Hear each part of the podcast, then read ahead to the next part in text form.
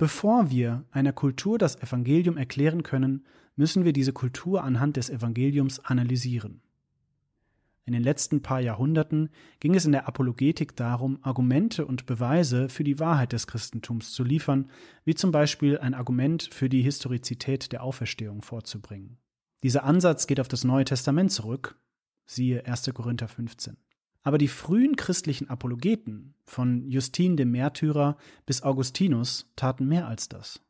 Sie versuchten nicht nur zu zeigen, dass die christliche Praxis und der Glaube genauso rational waren wie die vorherrschende heidnische Kultur.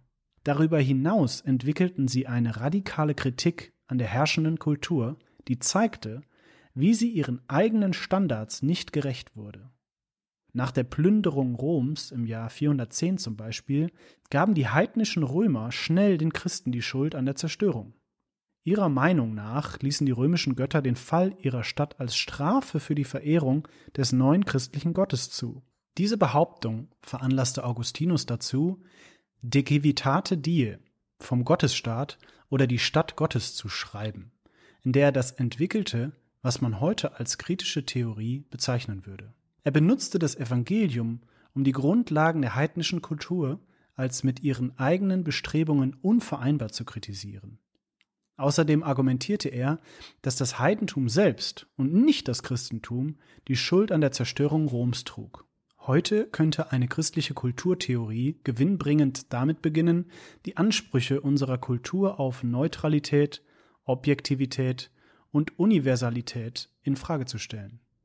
Sie würde sich öffentlich mit der spätmodernen säkularen Sicht der Welt auseinandersetzen. Sie sollte zeigen, wie die Kultur in dem Bemühen, das individuelle Selbst zu befreien, zu unserem heutigen Zustand geführt hat, in dem alle Werte relativ sind, alle Beziehungen transaktional sind, alle Identitäten brüchig sind und alle vermeintlichen Quellen der Erfüllung enttäuschend sind.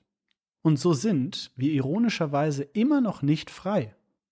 Nicht frei im objektiven Sinne, wenn lokale Gemeinschaften und Familien zerfallen, wenn öffentliche und private Bürokratien, undurchdringlich und gleichgültig, unser Leben dominieren. Und nicht frei im subjektiven Sinne, wenn wir innere Einsamkeit und versklavende Abhängigkeiten erleben. Christliche Kulturtheorie muss in der Lage sein, einer politischen Gefangenschaft zu entkommen. Sie kann das tun, indem sie die biblische Lehre von Gott und dem Evangelium benutzt, um die Formen der säkularen Moderne zu kritisieren, die das menschliche Leben auf rein individuelle Entscheidungen reduzieren oder es auf das Produkt historischer, materieller und sozialer Kräfte reduzieren, was sowohl zum libertären Konservatismus als auch zum progressiven Marxismus führt. Eine christliche Kulturtheorie muss zuerst die Hauptfehler in den Narrativen unserer Kultur aufdecken und zeigen, wie sie weder der menschlichen Natur noch unseren tiefgreifendsten Einsichten über das Leben entsprechen, geschweige denn ihren eigenen moralischen Idealen.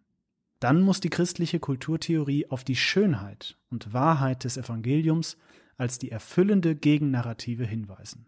Diese Arbeit wird größtenteils von Christen im akademischen Bereich und der Hilfe von nichtchristlichen Gelehrten und Denkern geleistet werden, die ebenfalls die fatalen Fehler der Spätmoderne erkannt haben. Viele dieser Menschen haben sich bereits auf das Problem des ungebremsten Individualismus, das Problem des Spätmodernen selbst und das Problem des Relativismus konzentriert. Alles Probleme, die in der heutigen spätmodernen Kultur noch verstärkt werden.